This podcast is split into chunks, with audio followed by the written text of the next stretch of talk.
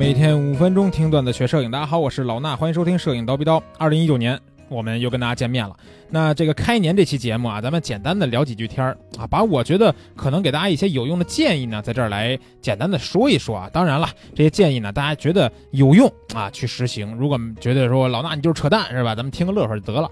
我觉得首先第一点啊，就是在二零一九年开年的时候，应该对自己的二零一八年做一个总结，尤其是摄影的总结，把自己呢每一个月啊拍的片子都总结出来。比如说最简单的方式，我们之前在蜂鸟论坛里边搞过很多年这种活动，就是你从自己每个月拍的片子里边挑出一张最好的啊，我你自己最喜欢的，然后一年十二个月整结下来，这个整理下来十二张照片，非常漂亮。然后呢，去看一下自己在这一年里边，从一月到十二月，摄影方面的这些，不管是技巧对吧，前期的、后期的，还是理念啊，包括你摄影的这种风格方向，是不是有了一些变化？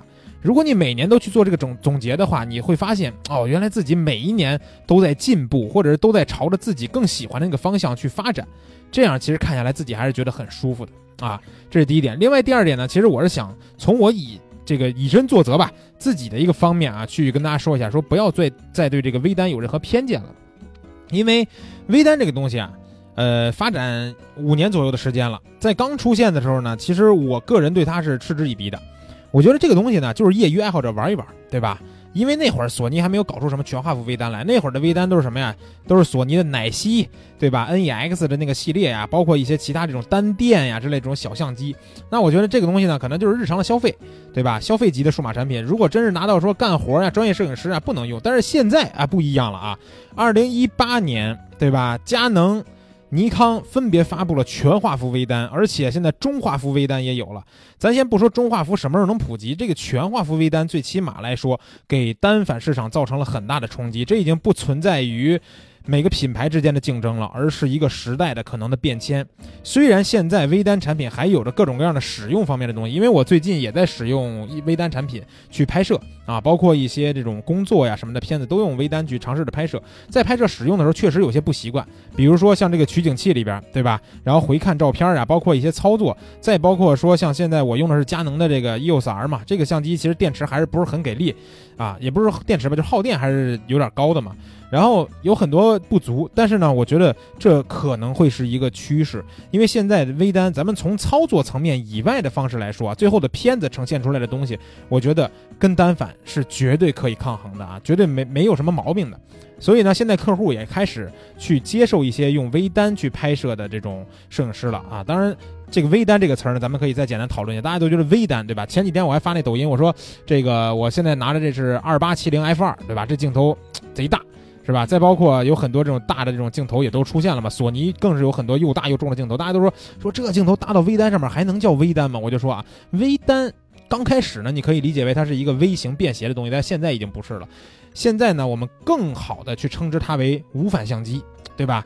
你就不要再考虑这个微字了，它已经不是便携的代表了，它是一种全新的一种摄影器材的一种分类了。啊，我们要慢慢的去接受它，不要觉得它不好。我们可以像这个像我一样，我可能现在用五 D 三更顺手，就你可以坚持用你的这种单反相机，但是呢，不要再觉得微单不专业等等的这种东西了，好吧？然后还有一点就是尝试着拍一些视频作品，因为现在视频已经开始慢慢的变成主流了。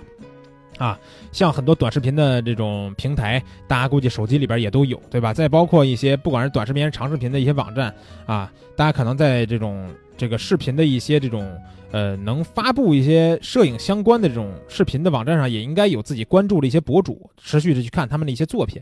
那你也可以尝试的去拍一些视频，尤其再加上一些后期的剪辑。啊，这块呢不光能学习一些拍视频的技巧，还能学到一些，比如说最简单的像 PR 啊这种软件去剪辑它的一些技巧。那啊，绘声绘影咱就不提了，还是从我觉得从 PR 开始是就是 Premiere 啊，Adobe 的 Premiere Premiere 开始是一个比较好的一个起点。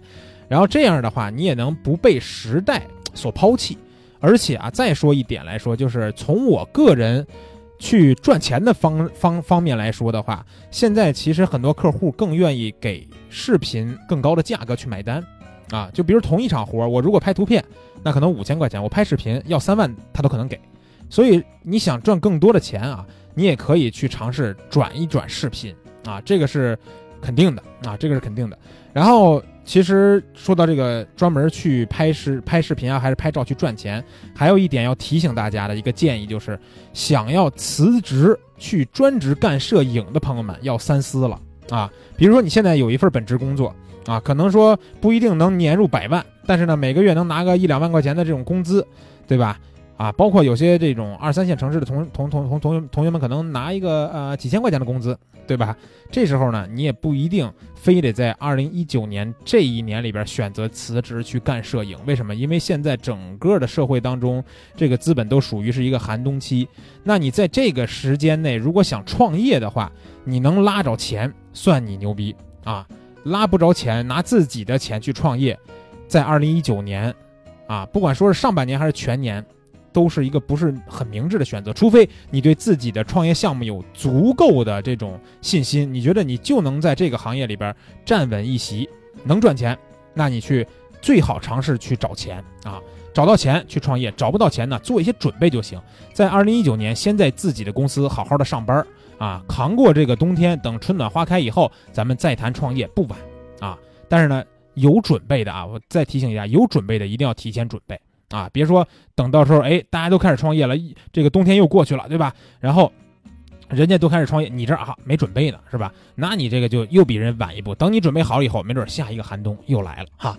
那还有最后一点呢，就是我希望大家在二零一九一九年保持学习，保持进步，因为不管是摄影还是其他的方面，还是你所有的工作的技能方面，你保持学习才能在现在的社会当中有这个竞争力。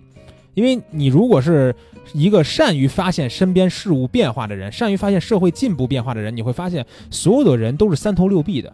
你不可能说只会一点点东西，你就能吃遍天下。现在这个社会已经不不不需要这样的人了，需要的是，不管是你是多方面的人才，还是某一个方面足够尖端的人才，才能够立足脚。所以呢，我希望大家在二零一九年能够保持学习，保持进步。就算学摄影。啊，也不一定说我们就是蜂鸟微课堂就是做课程的，你就要去花钱报我们的课程，对吧？有很多的人他有非常强的自学能力，都可以通过网络上的很多这种碎片化的东西，或者是自己的一些这种开拓的思路去学习去进步都可以。